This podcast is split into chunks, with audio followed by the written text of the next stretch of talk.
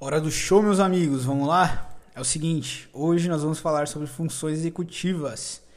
Beleza? Nesse episódio, mais um episódio de neurociência, se não me engano é o nono já, né? E é só o começo, tá? A gente tá numa etapa onde a gente tá falando da parte mais básica da neurociência. E essa série eu acredito que ela vai ter no mínimo uns mil episódios, tá? E esses mil episódios, eles vão ficar cada vez mais avançados, então nesse começo a gente está falando da parte básica, um pouco até mais genérica, mais generalista. Futuramente a gente vai entrar na parte mais específica, tá? Mas é isso, só antes da gente começar eu quero te lembrar que não é para você ler meu livro A Arte de Hackear o Tempo. Pare de ser teimoso. Já falei, você vai ficar viciado em hackear o tempo. E você vai investir uma grana, né, para ter esse livro, que ele é um dos mais caros do Brasil, mas é, além disso, né, você vai ficar viciado. Você vai ter, você vai investir uma grana e depois você vai ficar viciado em hackear o tempo. Então, tô te avisando para depois você não reclamar comigo, tá? Se você quiser ir por sua conta e risco, você vai me seguir em todas as redes sociais, entrar no canal Telegram, se inscrever no canal do YouTube para ficar sabendo quando vai ser o próximo evento online gratuito. Que nesse evento, geralmente eu abro um link específico com pacote, né, com meus dois livros e provavelmente um dispositivo neural da Industries ou alguma outra tecnologia nossa, tá? Para você comprar esse pacote que é provavelmente o valor só de um livro ou mais barato que um livro, tá? Então, no evento é o momento de você, se quiser assumir esse risco, que eu recomendo que você não assuma, é o momento de você assumir, tá? Mas para você saber a data, você precisa me seguir nas redes sociais, precisa me seguir no Instagram, precisa se inscrever no canal, ativar o sininho, entrar no canal Telegram, ficar de olho, literalmente se conectar comigo para não perder a data, beleza? Então vamos começar o episódio de hoje aqui. Eu vou tentar te ajudar a entender um pouquinho sobre as bases neurais das nossas funções executivas. É, que basicamente são um conjunto de habilidades, né, que de forma integrada eles permitem com que um indivíduo direcione comportamentos a metas. Né? Ele também, através das funções executivas, o indivíduo consegue avaliar a eficiência desses comportamentos, abandonar estratégias ineficientes a favor de outras mais eficientes e, no geral, solucionar problemas, tá? O nome desse conjunto aí de habilidades é, a gente chama de funções executivas, ok? Então, assim, uh,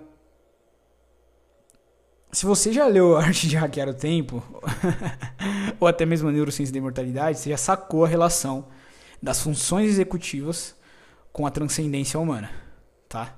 Mas eu não vou entrar nesse detalhe porque isso é mais para quem tá tão profundo nessa jornada que já leu os livros, ou pelo menos um deles. Beleza? Então, nossas funções executivas, elas estão diretamente relacionadas aos comportamentos intencionais né? Aquele conjunto de habilidades mais complexas ali é, na relação entre o cérebro e o corpo. É, porque, assim, existem inúmeros componentes, né? diversos componentes nessa, nessa relação entre os comportamentos intencionais e o nosso cérebro. Vou te dar alguns exemplos dos principais para a gente entender, né? Por exemplo, o controle inibitório, a memória operacional, a flexibilidade cognitiva, o planejamento, o automonitoramento, a autorregulação e, e a tomada de decisão, por exemplo. Beleza? Então, é extremamente importante que você entenda que não existe um consenso ainda na explicação das funções executivas, tá? Mas já existem várias teorias, digamos assim, vários modelos explicativos que direcionam a gente para entender melhor como que essas funções funcionam.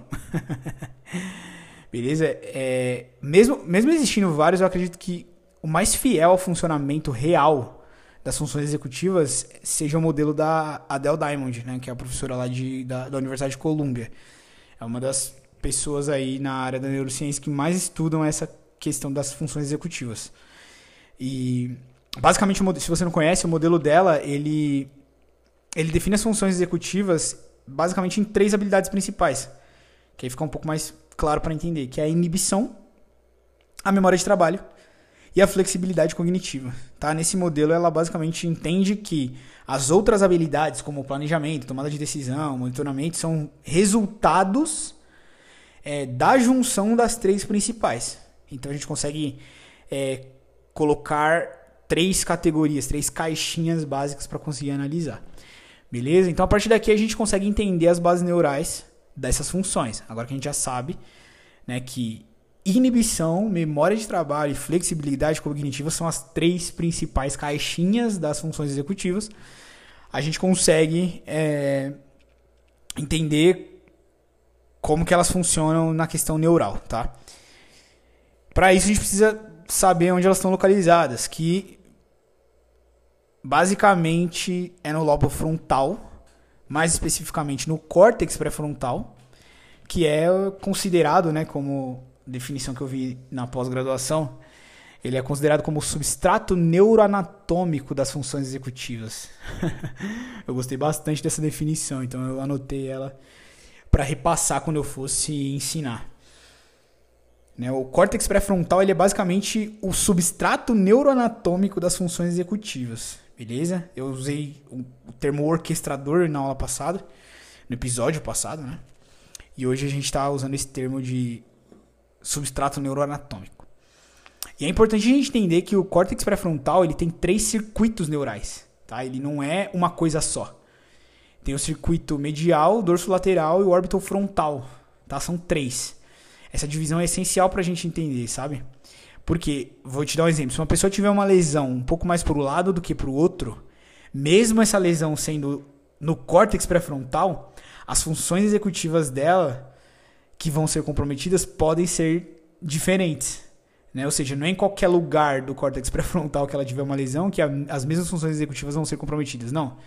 Se for um pouquinho, um pouquinho mais para o lado, dependendo de qual circuito neural que for danificado, outras funções executivas vão ser comprometidas, mesmo a lesão tendo sido no córtex pré-frontal. Deu para entender mais ou menos? Então vou te dar uma, uma visão geral aqui. O circuito medial ele está relacionado com as funções executivas de controle atencional e automonitoramento. Beleza? O circuito medial do córtex pré-frontal está relacionado a funções executivas de controle de atenção e automonitoramento. Circuito dorso lateral está relacionado a funções executivas de planejamento, beleza? De flexibilidade cognitiva e da memória de trabalho. Ainda no córtex pré-frontal, só que no circuito dorso lateral. Show? E para fechar, o circuito órbito-frontal está relacionado às funções do controle inibitório e da avaliação de riscos, tá? São esses três circuitos e são essas as funções executivas de cada um deles. Ou seja, já sacou que se tiver uma lesão no dorso lateral, provavelmente o controle inibitório não vai ser alterado. Mas a memória de trabalho, por exemplo, vai. Ok? Então é extremamente importante que você entenda que por mais que a grosso modo o córtex pré-frontal é, seja o substrato neuroanatômico das funções executivas, é, cada circuito neural dele está relacionado a funções específicas. Isso ficou claro para você? Se ficou, comenta aí. Ficou claro, Felipe. Muito obrigado pela sua explicação. Beleza? Então, se uma pessoa, como eu te falei, tiver um traumatismo crânioencefálico que afetou o circuito, o circuito órbito-frontal, os, os impactos vão ser diferentes de uma pessoa que tem um tumor, por exemplo, na região dorso-lateral, tá? Não é o tumor em si ou o traumatismo em si, e sim qual dos circuitos do córtex pré-frontal é afetado. Beleza? E o nosso comportamento diário depende do funcionamento pleno dessas funções executivas, né? Principalmente quando a gente está lidando com experiências novas. A gente precisa se adaptar. Né? Quando as funções executivas, por exemplo, são comprometidas, é, independente do motivo dela ter sido comprometida, o nosso comportamento é afetado. E aí ele dá origem a uma coisa que a gente chama de disfunção executiva. Disfunção executiva, tá? Se algum circuito é, se algum dos circuitos neurais do seu córtex pré-frontal, um dos três, né, seja ele circuito medial, circuito dorso-lateral ou orbital frontal, tiver uma determinada alteração, automaticamente você vai ter algum tipo de disfunção executiva. Tem algumas bem populares, eu não vou citar agora para acabar não misturando os temas, tá? Futuramente, provavelmente cada, cada disfunção executiva vai ter um episódio só para ela. Ok? Mas assim, como, como eu comentei, essas funções podem vir de casos graves como lesões e tumores, mas tem um ponto que elas também podem nascer da própria falta de estimulação, tá? Então não quer dizer que se você tem uma disfunção executiva, se você tem, você sabe qual que eu tô falando, qual delas eu tô falando, é, não é por isso que você. Que quer dizer, né, não é por causa da disfunção, é, da disfunção executiva quer dizer que você tem um tumor, tá? não quero te assustar, não. Mas o que eu quero te dizer é. Pode ser tumor, pode ser lesão, mas também pode ser só falta de estímulo, tá? Falta de estimulação, digamos assim. É, ou de transtorno de neurodesenvolvimento, que aí tem uma relação mais direta com a sua infância. Mas de qualquer forma, essa relação entre o córtex pré-frontal e os seus circuitos neurais e nossas funções executivas funciona desse jeito, tá? Essa é a relação. Esse é o jeito que, que, que elas se relacionam. Beleza? Então, espero que esse entendimento das funções executivas já prepare aí o, o terreno, né, o caminho, para você entender futuramente um pouco mais sobre as disfunções executivas. Né? Você entendendo como as funções executivas funcionam, é, quais das principais funções executivas estão relacionadas a qual circuito neural do, do, do córtex pré-frontal, entendendo isso, você já vai ter uma boa base para futuramente entender cada disfunção executiva, principalmente as mais populares, né, que tem bastante gente sendo diagnosticada aí no, na última década com elas, que eu não vou citar agora para não confundir as coisas. Beleza? Vamos ficar só na base. Função executiva é assim que funciona circuitos neurais dentro do córtex pré-frontal que estão relacionados a cada função executiva, é assim que funciona. Ok? Antes de ir, não se esquece que logo logo a gente vai ter o evento da neurociência da imortalidade. Beleza? Se esse tema te interessa, que inclusive é o meu segundo livro, você vai se inscrever no canal, você vai ativar o sininho, você vai lá no Telegram ou Felipe Matos, você vai lá no Instagram ou Felipe Matos, ou vai no Instagram e, e clica no link da bio que vai te direcionar para o Telegram. De qualquer forma, você vai se conectar onde eu estiver. Tá? De preferência até no LinkedIn, até no Twitter, tá? Que não tem ninguém me seguindo no Twitter lá. vai lá no Twitter. No Twitter não tá como o Felipe Matos, tá com o meu nick gringo. Mas de qualquer forma, eu quero que você entenda que se você quiser participar desse evento, você vai precisar se cadastrar. Ele é gratuito, ele é, ele é online, mas você precisa se cadastrar. Para se cadastrar, você precisa saber qual é a data. E você vai ficar sabendo qual é a data se você estiver conectado comigo em tudo que é lugar. Porque eu vou avisar nessas redes, beleza? Então, lembrando que esse evento vai acontecer de forma recorrente. Então, se você ainda, por exemplo, está vendo esse conteúdo aqui muitos anos depois que eu postei ele, provavelmente eu vou estar tá fazendo esse evento ainda, tá? Porque eu vou fazer ele frequentemente, aplicar a teoria da exponencialidade natural nele, para cada vez ele seja maior, com mais pessoas, com mais temas, com mais profundidade, com mais conteúdo. E lembrando que no final dele, eu vou abrir uma semana, sempre abro uma semana de vendas é, de um pacote com os dois livros, ou os livros que eu tiver na época que você está vendo isso aqui, e as tecnologias que eu tiver, tá?